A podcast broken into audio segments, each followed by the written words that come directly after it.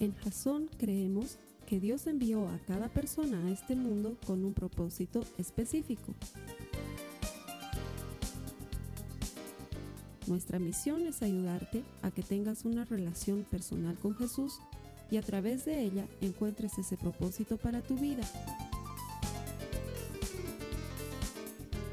Queremos ayudarte a alcanzar ese propósito. Es nuestra oración que este podcast te ayude a tener visión, a tener jazón.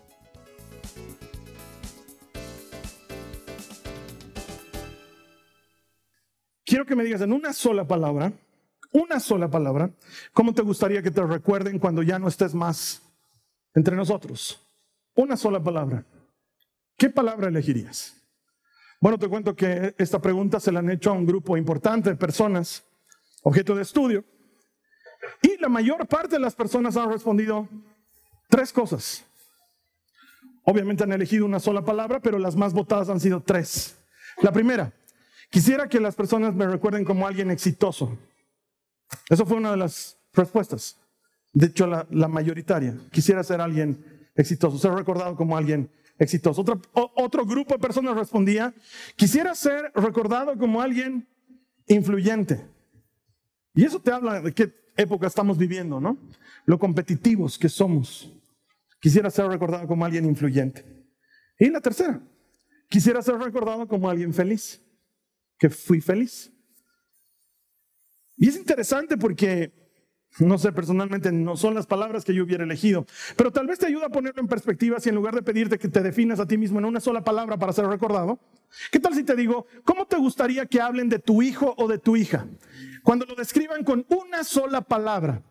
Si fuese por tu hijo o por tu hija, ¿qué palabra elegirías? Bueno, te cuento que la gente también respondió. Y la mayor parte de las mamás y los papás dijeron, quisiera que digan de mi hijo, de mi hija, que es alguien bueno que es alguien de bien.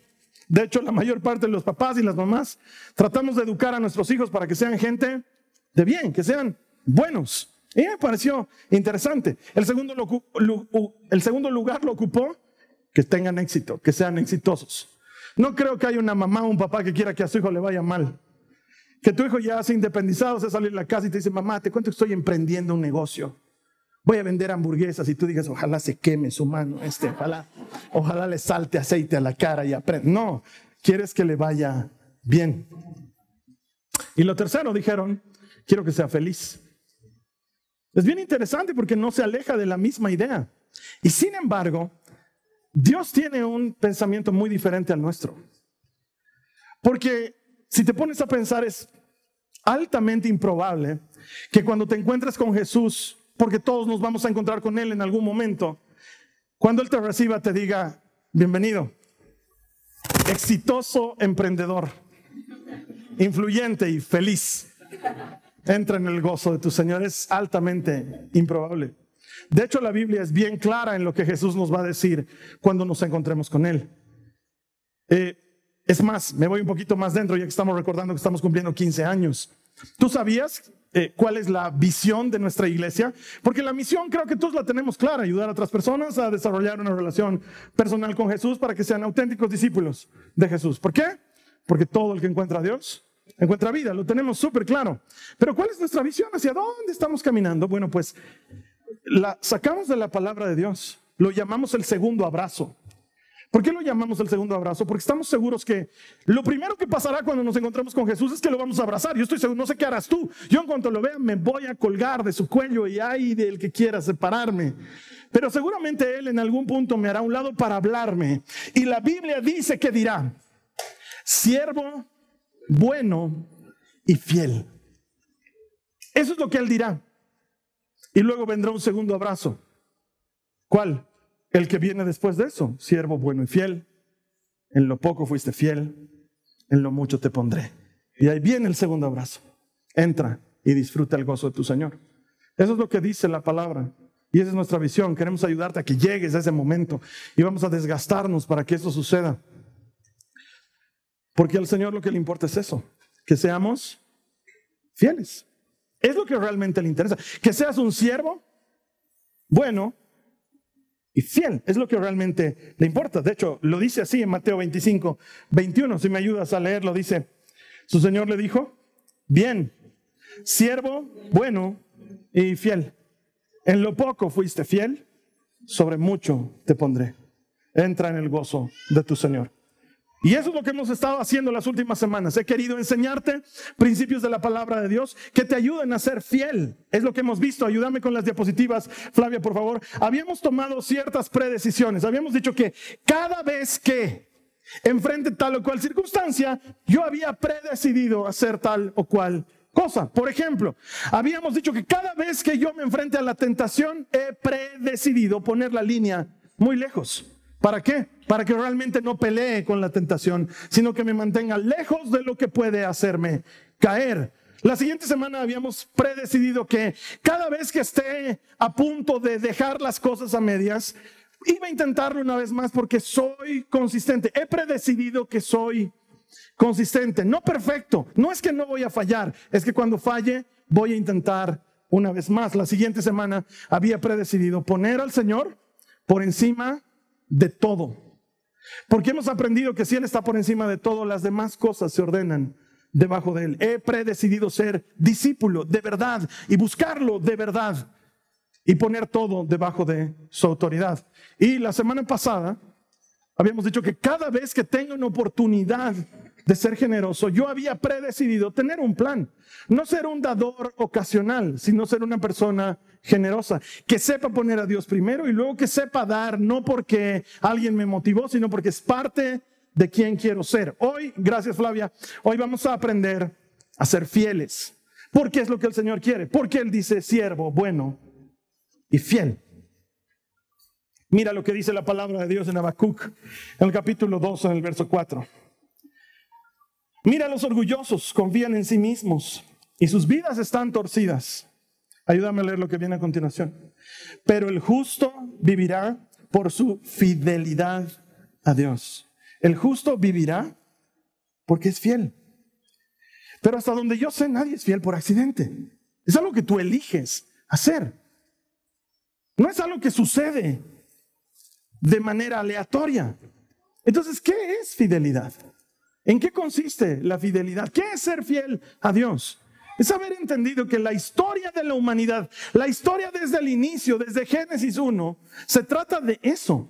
Es un asunto de lealtad, de a quién le vas a entregar tu corazón, de a quién le vas a hacer caso, porque cada vez que eliges a quién hacerle caso, le estás siendo fiel a esa persona. Y desde el inicio hay una clara rebelión en contra de Dios y tú tienes que elegir como tuvo que elegir Eva y como tienen que elegir todos si van a hacerle caso a Dios y eso es ser fiel con Él o le vas a hacer caso a otra cosa y eso es no ser fiel con Dios. Es un asunto de lealtad. Por eso Josué se para delante de los israelitas cuando ya está a punto de morir. En sus últimos años y les dice, yo ya no voy a poder ser el líder, otro los va a tener que dirigir estos años he hecho todo lo mejor de mí para que sigan al Señor, pero ya me voy, me muero. Y ahora les toca elegir a ustedes porque yo ya no voy a estar. Así que elijan ahora mismo. Si servirán a los dioses que sus padres sirvieron en el desierto o si servirán al Dios de Israel. No sé ustedes, dice Josué, pero mi casa y yo serviremos al Señor. Eso es la fidelidad, es elegir hacerle caso a Él. Por eso hoy te invito a que entre las predecisiones que estamos tomando para vivir una vida mejor, elijas serle fiel. Pero esto es a la manera de Dios, no es a mi manera. Tengo que aprender a ser fiel en lo que Él considera que debo ser fiel. ¿Y qué dice al respecto su palabra? Acompáñame a Mateo 24, los versículos 45 en adelante. Dice, un sirviente fiel y sensato es aquel a quien su amo puede darle la responsabilidad de dirigir a los demás sirvientes y alimentarlos. Si el amo regresa y encuentra que el sirviente ha hecho un buen trabajo, ¿qué dice ahí? Habrá una recompensa. Les digo la verdad. El amo pondrá a ese sirviente a cargo de todo lo que posee. Pero, ¿qué tal si el sirviente es malo y piensa, mi amo no regresará por un tiempo? Y comienza a golpear a los otros sirvientes y a parrandear y a emborracharse. El amo regresará inesperadamente y sin previo aviso cortará al sirviente en pedazos y le asignará un lugar con los hipócritas. Ahí podemos ver que evidentemente cortarlo en pedazos es una alegoría, ¿no? No puedes mandar con los hipócritas los pedazos del infiel. Es una manera de decirlo, va a culminar, ¿sí? O como diríamos aquí en La Paz, le va a romper. En ese lugar habrá llanto y rechinar de dientes. Según el Señor, dice que somos siervos y que hay algo que ha puesto bajo nuestra responsabilidad. El Señor ha puesto algo en tus manos, ha puesto algo bajo tu administración. ¿Qué? Tu familia. Tus hijos, tus padres están bajo tu administración. Tu trabajo, tu salud. Son cosas que el Señor ha puesto bajo tu administración. Y Él dice que si eres fiel y prudente, vas a estar al cuidado de eso. Pero me llama la atención que le da mucha importancia a que estés al cuidado de la gente. Él dice, el siervo fiel y prudente es aquel que está encargado de servir el alimento y lo hace bien y no maltrata a los que están comiendo, no los maltrata por más que él esté a cargo. Y eso me habla de que para Dios es muy importante cómo tratamos a los demás. Cómo tratas a los demás es una expresión de tu fidelidad a Dios. ¿Cómo tratas a la gente? Es una expresión de tu fidelidad a Dios. ¿Cómo tratas a tu esposo o a tu esposa? ¿Qué cosas le dices? Es una manera de ser fiel con Dios. ¿Por qué? Porque a Dios le importa cómo tratas a tu esposo o a tu esposa. Yo lo trato bien a mi gordito. Bien lo trato a mi gordito. Siempre. Porque para Dios es importante. ¿Cómo tratas a tus hijos? ¿Qué cosas les dices? ¿Les das palabras de ánimo? ¿Les ayudas a crecer en esperanza? ¿O tus palabras son de condena y de crítica? ¿Qué cosas les dices a tus hijos porque quedan? Y probablemente tú seas una de esas personas que luego ha pasado horas en terapia culpando a su papá o a su mamá por cosas que le dijo o que no le dijo. Si pudieran darme un boliviano por cada persona que me ha dicho, mi papá nunca me dijo, mi papá, no mi mamá, mi papá nunca me dijo, estoy orgulloso de ti. Uy, hermano, sería millonario. Y de a un boliviano, grave. ¿Alguna vez le dices a tu hija, a tu hijo? Solo por decírselo, no porque ha sacado una buena nota, no porque lo han premiado en la mañana deportiva del colegio, solo por decírselo, te amo, estoy orgulloso de ti. ¿Alguna vez se lo dices? Porque esas palabras siembran ánimo y esperanza en nuestros hijos y a Dios le importa. Él valora fidelidad en nosotros cuando tratamos bien a las demás personas o a tus parientes, a tus hermanos, a tus tíos. ¿Cómo los tratas? ¿Qué les dices? ¿Qué les dices a los hermanos en la fe? ¿Cómo tratas aquí a la gente? Ayer nuestros anfitriones estaban pasando un entrenamiento porque tienen que estar altamente entrenados en tratar bien a la gente. ¿Por qué? Porque son la cara de la iglesia. Porque queremos que cuando te llamemos porque tu auto está mal parqueado, no te enojes con nosotros por tratar de resolver el problema. Entonces ellos están entrenados que aunque tú salgas súper alterado o alterada, ellos te calmen y te ayuden y te amen. Y lo mismo les digo a todos cuando aquí se molestan porque hay bebés caminando. No se molesten, ámenlos. Pero es que me está distrayendo Carlos. Imagínate a mí, yo estoy predicando. Pero valoro mucho cuando una mamá o un papá quiere venir a la iglesia. Y estamos haciendo lo mejor de nosotros para darles un espacio para que se sienta, porque no crees que la mamá le está valiendo, que ah, está haciendo bulla. Más, más bullas. Pero ¿cómo puede ser que una persona que viene a la iglesia, que está queriendo encontrarse con el Señor, maltrate a otra persona que también viene a la iglesia? O le haga caras.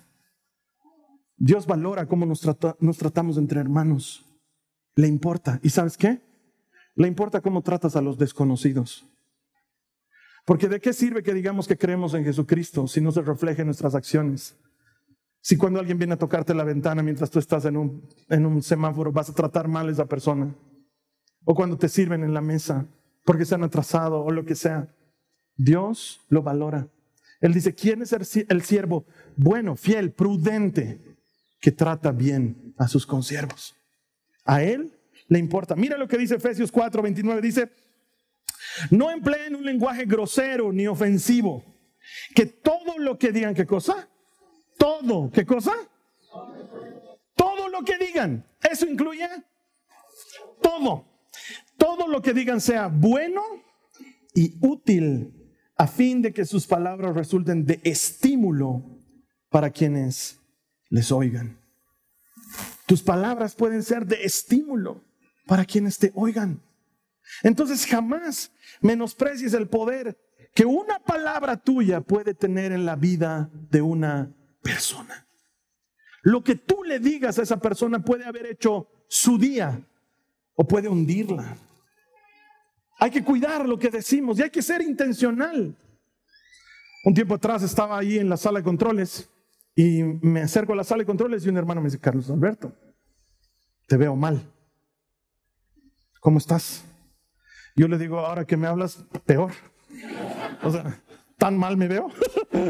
no sé si, no sé si eres de mi época, perdón, Centennials, pero había un capítulo en el Chavo del Ocho en el que todo el mundo le decía a don Ramón, ¿se siente mal? Y llega a sentirse tan mal que se mira al espejo y se ve como una calavera. No sé quién se acuerdan de eso, pero es que date cuenta el poder que hay en las palabras. Pero si tú ves a alguien que está cansado, que está con cara de que está medio descompuesto, ¿tú crees que decirle, oye, estás mal, le va a ayudar? Pero ¿qué tal si le ayudas con algo? ¿Qué tal si le das una palabra de ánimo o le ofreces en ese momento orar? Pero no ores por algo estrafalario, porque finalmente hay que animarlo. No, bueno, Señor, cámbiale su cara de amargo a este hermano. Sino, solo orar, Señor, qué lindo encontrarme con él. ¿Puedo orar contigo? Sí, Señor, gracias por encontrarme con este hermano. Bendícelo, que tenga una semana de paz. Amén. Qué lindo verte, se te ve bien. Pero le estaría mintiendo, Carlos Alberto, ¿no? Estás viéndolo en el Espíritu. La palabra del Señor nos dice que nosotros estamos bien en Él, que todo lo podemos en Él. Entonces tú lo estás ayudando a caminar a eso. En lugar de decir, estás mal, te veo mal. Has engordado, ¿no? Oh, no puedes hacer eso con los hermanos. Mira el modelo de Jesús. ¿Qué hacía Él con sus palabras? Él siempre animaba. Está con la gente y les dice, ¿por qué están tan preocupados? Sobre qué van a comer o con qué van a vestirse. No se preocupen. Miren los pájaros en el campo, no guardan, no cosechan, no siembran, no almacenan. Nunca he visto una paloma muerta de hambre. O miren las flores, no hilan, no tejen. Oye, y ni Salomón se vestía como se visten. ¿No valen ustedes más que una paloma? ¿Que una flor? Además, su padre sabe lo que necesitan antes de que se lo pidan, de que se preocupan. Jesús siempre hacía eso. Mira a la mujer que, traen delante de él, la han encontrado en pleno adulterio. Tú no ves a Jesús diciendo, oh, cochinota, te han pescado, ¿no? Sabíamos lo que estabas haciendo, ¿no? Tiki, tiki. No. ¿Qué, le, ¿Qué le dice el Señor? La ayuda a levantarse, la mira a los ojos. Mujer, ¿dónde están los que te condenaban? Ninguno te condena. Y la mujer mira y le dice, no, Señor. Y el Señor le dice, yo tampoco. Andate. Seguí con tu vida. Solo no vuelvas a hacer lo que hacías antes. No vuelvas al mismo pecado. Pero yo tampoco te condeno. Andate. Jesús es así. Sus palabras están cargadas de ánimo y de esperanza. Cuando se está despidiendo de sus discípulos, que es un momento durísimo, ¿qué les dice? No se angustie su corazón. Yo voy a estar con ustedes todos los días hasta el fin del mundo. No los dejaré, no los abandonaré. Tú puedes ser esa palabra de ánimo y esperanza para alguien. Nunca menosprecies lo que le dices a tu hijo antes de mandarlo al colegio, cómo despachas a tu esposo o a tu esposa antes de despedirte. No lo menosprecies, porque hay mucho poder en cómo tratamos a los demás. Dios lo valora. Pero quizás seas de las personas que dices que no sé qué quiere el Señor que yo haga. No sé cómo moverme en eso de ser fiel al Señor. Bueno, pues mira lo que dice la palabra en Romanos en 8, eh, Romanos capítulo 8, perdón, verso 14 dice, pues todos los que son guiados por el Espíritu de Dios son hijos de Dios. Los que son guiados por su Espíritu son sus hijos. Nos está diciendo que tú y yo como hijos, lo que necesitamos, lo que debemos buscar, lo que debemos pretender, lo que tenemos que tener a mano es su guía, que Él nos dirija, que el Espíritu Santo nos conduzca. Y no hay nada mejor que decirle, Señor, ¿Qué quieres que haga? ¿Cómo quieres que lo haga? ¿Qué le digo a esta persona? ¿Cómo converso con esta persona? Señor, guíame, dirigime. Ser fiel comienza con conocer su voluntad. Con hacer las cosas como Él quiere que se hagan. Ah, si escucharas mis diálogos internos, Sería súper entretenido, me imagino, no sé, tal vez, o súper aburrido, no lo sé. Pero si escucharan mis diálogos internos, es que yo como pastor me enfrento a circunstancias diferentes. tengo que escuchar muchos problemas, y tengo que escuchar muchas penas, y tengo que escuchar mucho dolor. Y el 100% del tiempo, cuando estoy escuchando a una persona que está vaciando su corazón por una pena, por un dolor, yo estoy escuchando con una oreja, pero lo demás está diciéndole al Señor, Señor, ayúdame. ¿Qué le digo a esta persona? Señor, ayúdame. ¿Qué le voy a aconsejar? Señor, Ayúdame a prestar atención a lo que realmente es importante para esta persona. No quiero enfocarme en lo que para mí es importante, quiero enfocarme en lo que es importante. Para ayúdame, Señor, guíame. ¿Qué le digo? Y me cuentan cada cosa. Entonces, Señor, por favor, ayúdame a no poner ninguna cara. Ayúdame a no, a no asombrarme. Que cuando me cuenten cosas yo siga normal. Ayúdame, Señor, porque encima soy transparente como el agua, ¿no? Eh? Se me nota cuando estoy de buen humor o de mal humor. No, entonces, Señor, por favor, dame cara de póker. O a veces me toca hacer de malo. Porque a veces tengo que corregir a alguien. Porque a veces necesito hablarle una palabra dura a alguien. Me toca. Entonces estoy orando, Señor, ayúdame. Que mis palabras sean firmes, pero que no sean duras. Que no lastime a la persona. Ayúdame a decir esta verdad sin que duela. Sé tú hablando a través de mí, Señor. Ayúdame, guíame, por favor. Porque confío en que el Señor puede hacer mucho más de lo que pedimos o pensamos. O lo que estamos viendo durante toda esta serie. Cuando tengo que tomar una decisión, Señor, ayúdame. ¿Qué harías tú? ¿Qué decidirías tú? ¿Qué escogerías en mi lugar? Señor, ayúdame a elegir bien. Eso es buscar su guía, porque los que son guiados por el Espíritu de Dios, esos son hijos de Dios. Mira lo que dice Juan en el capítulo 16, la primera parte del verso 13 dice, cuando venga el Espíritu de verdad, Él los guiará a toda verdad. Cuando venga el Espíritu de verdad, Él los guiará a toda verdad. Bueno, te tengo una buena noticia. El Espíritu ya vino. Y si tú has creído en Jesús, ya tienes el Espíritu Santo. ¿Qué quiere decir eso? Que Él te puede conducir a toda verdad. Lo único que necesitas es dejarte guiar por Él. Hacerle caso cuando te está guiando. Hacerle caso cuando el Señor te está guiando hacia algún lugar. Pero ¿cómo es eso de que Dios te guía? Es como, es como una urgencia dentro tuyo. Es como cuando estás convencido de que tienes que hacer algo y no sabes por qué, pero lo tienes que hacer. Sabes que sabes que tienes que hacerlo. No es tanto así como que Dios te va a hablar en palabras, como que va a poner más bien un convencimiento en tu corazón, la certeza de que tienes que hacer algo. La semana pasada estaba allá atrás y se me acerca un hermano y me dice, no sé por qué te tengo que contar esta historia, pero el Señor ha hecho esto en mi vida y me cuenta, un día yo estaba, tenía muy poco dinero y era todo lo que tenía para mi semana, para pasajes y, y para algunas cosas, era muy limitado. Y entonces ese día tenía que llegar a mi casa y mi esposo me llama y me dice, puedes traer algo de comer, no hay nada de comer en la casa. Y yo digo, ah, bueno, sacaré de lo poco que tengo. Y estoy yendo, iba a comprar unos pollos, me dice. Y al estar entrando al, al restaurante donde venden los pollos, veo que afuera había un venezolano que estaba mendigando.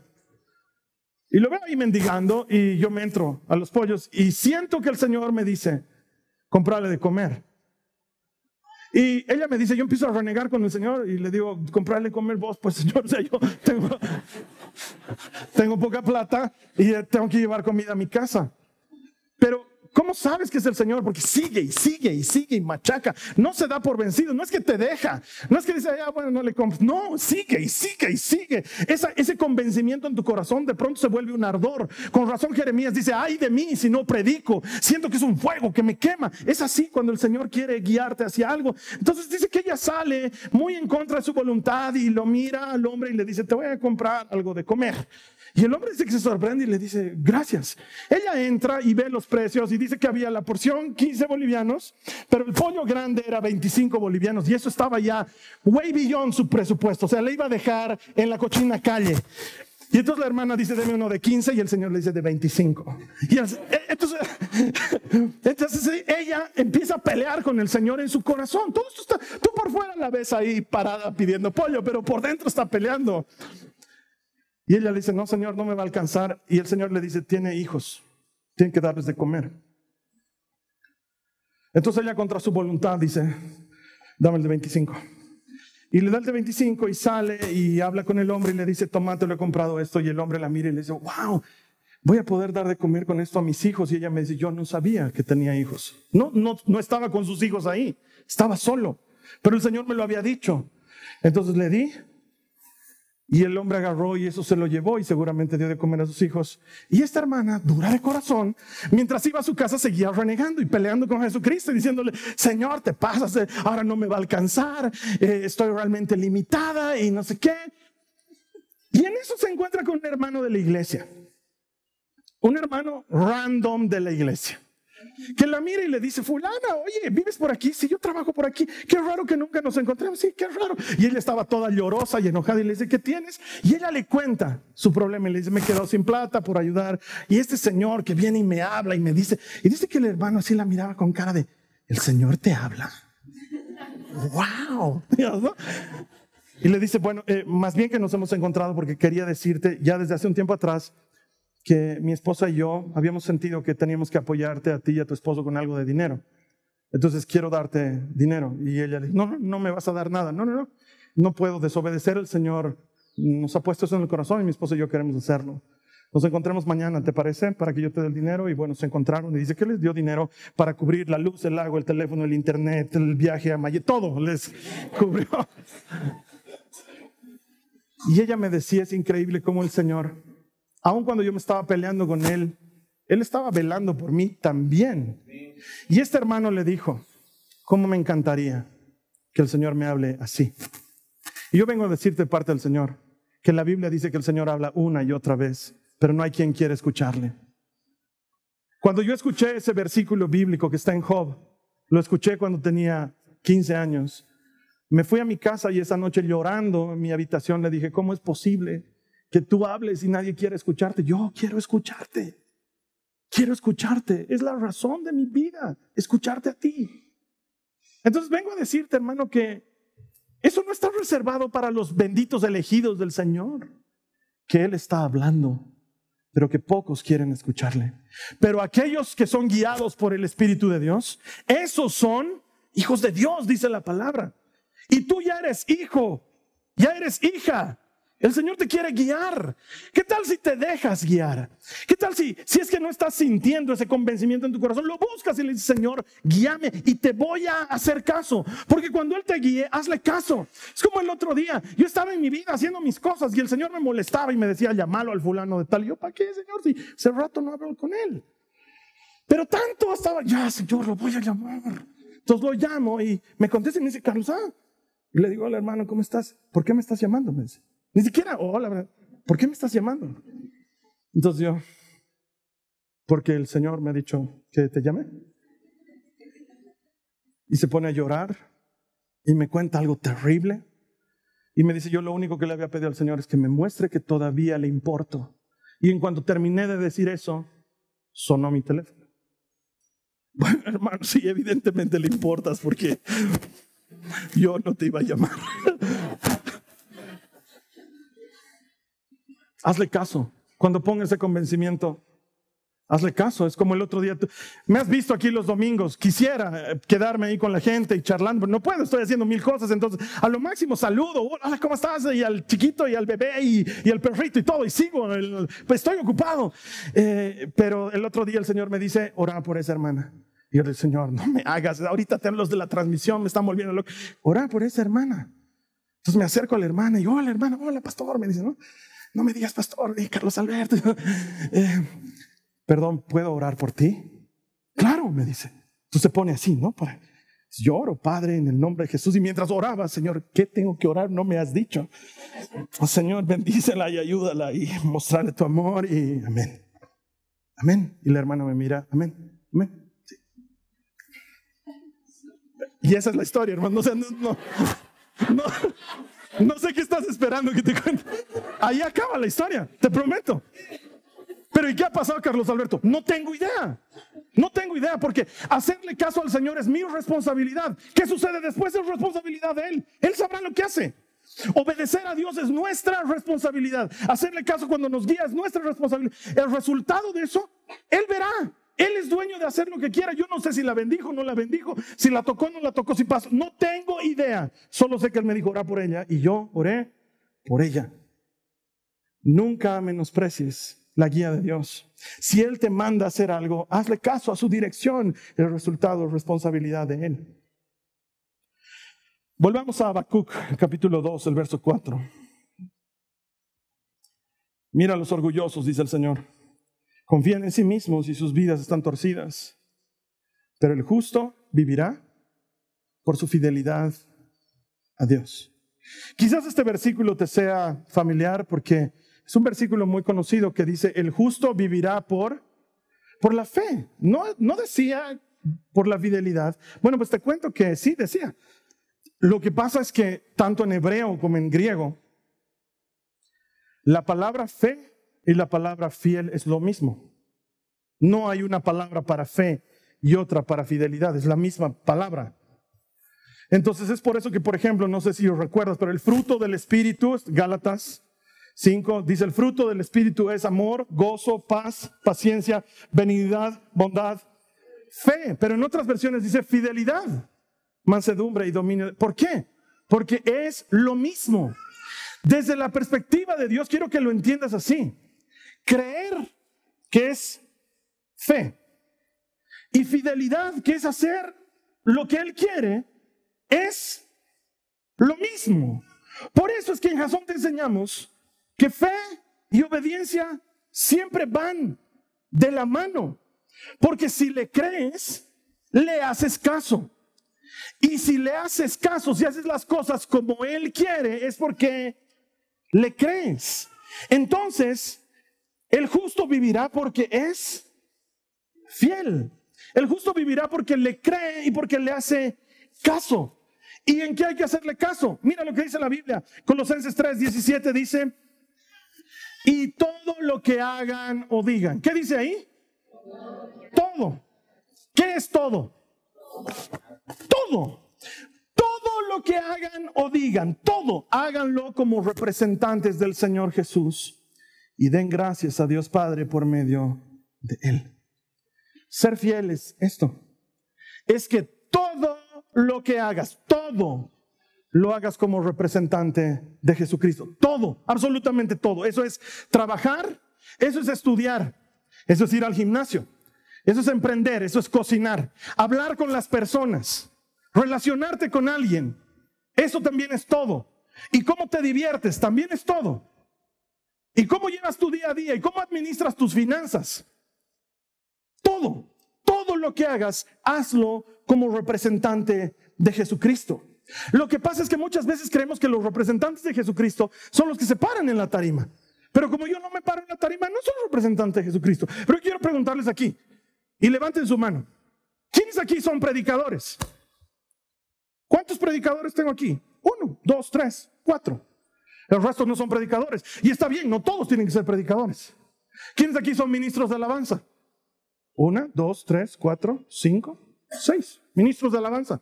No hay más. Eso quiere decir que solamente los predicadores y los ministros de alabanza tenemos que ir. Los demás están eximidos. Te cuento que no. Todos somos representantes de Jesucristo.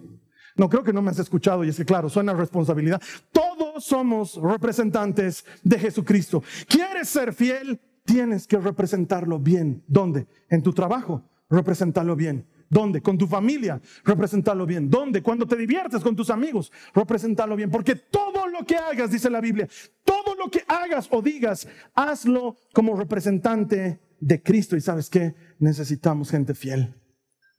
Gente a la que se le pueda confiar las cosas. Qué lindo es cuando escucho el testimonio de un hermano que viene y me dice, no sabes, me han puesto de gerente, tres meses apenas estoy en la empresa, hermano, me han puesto de gerente. ¿Y sabes por qué? ¿Sabes qué me han dicho? Porque eres cristiano, sé que vas a ser honesto. ¡Wow! Yo digo, oye, a ti se te ha notado que eres cristiano.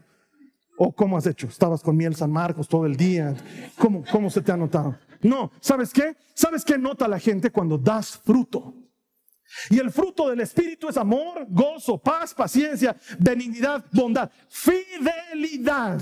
y dominio propio y contra tales cosas, dice la Biblia, no hay ley. Y cada vez que tú eres fiel en tu trabajo, cada vez que tú eres fiel en cómo administras tus recursos, cada vez que tú eres fiel con tus hijos, cada vez que tú eres fiel a tu cónyuge, a tu esposo, a tu esposa, cada vez que eres fiel, ¡pum! Ese es un fruto del Espíritu. Y se nota.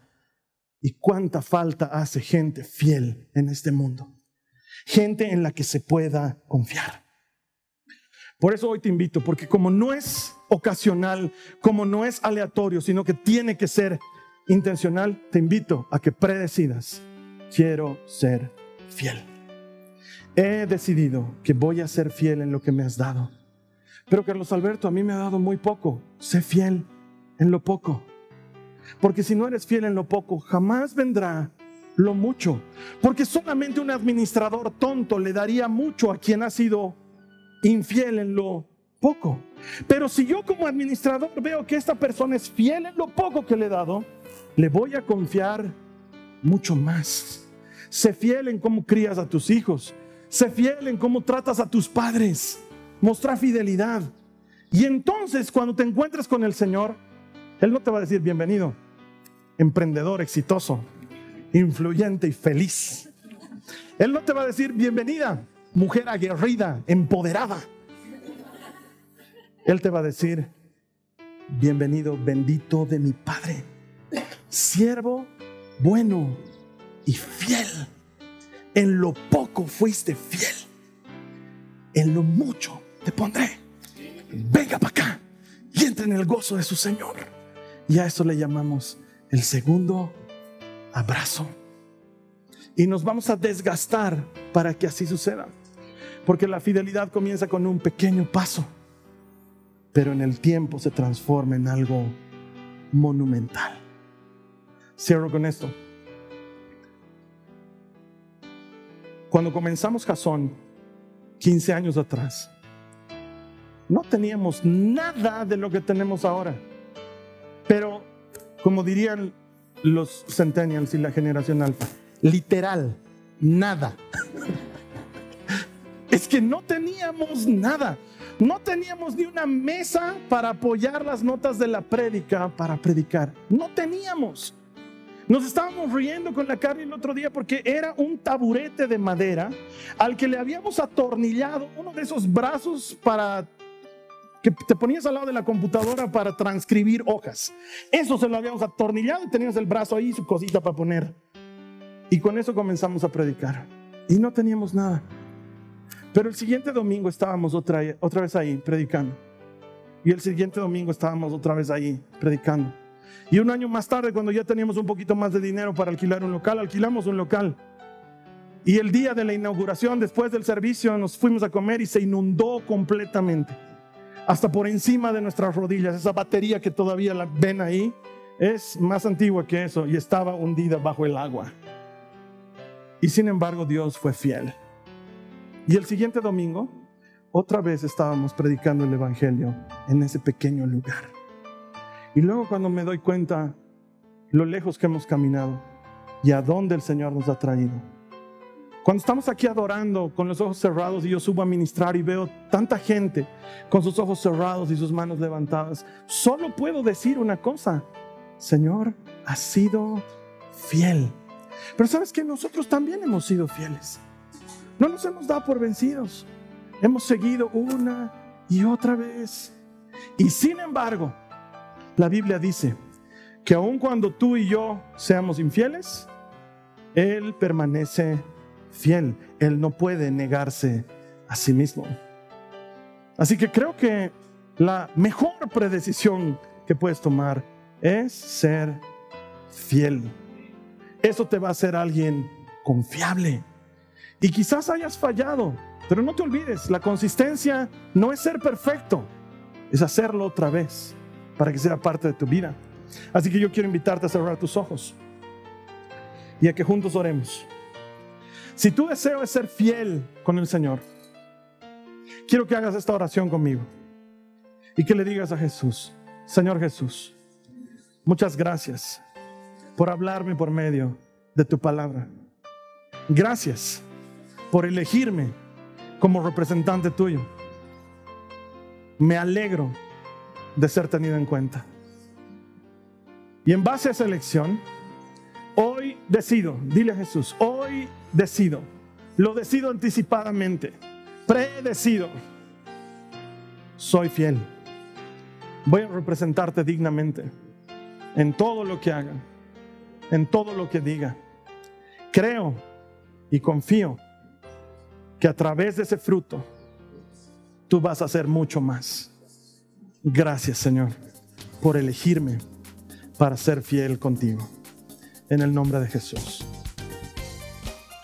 Esta ha sido una producción de Jason Cristianos con propósito. Para mayor información sobre nuestra iglesia o sobre el propósito de Dios para tu vida, visita nuestro sitio web www.jason.info. Allí encontrarás muchos recursos para animarte en tu relación con Dios, enseñanzas, nuestro blog, prédicas y mucho más. Te lo deletreamos www.jazon.info. También puedes visitarnos en nuestro sitio en Facebook www.facebook.com barra Que Dios te bendiga abundantemente. Muchas gracias.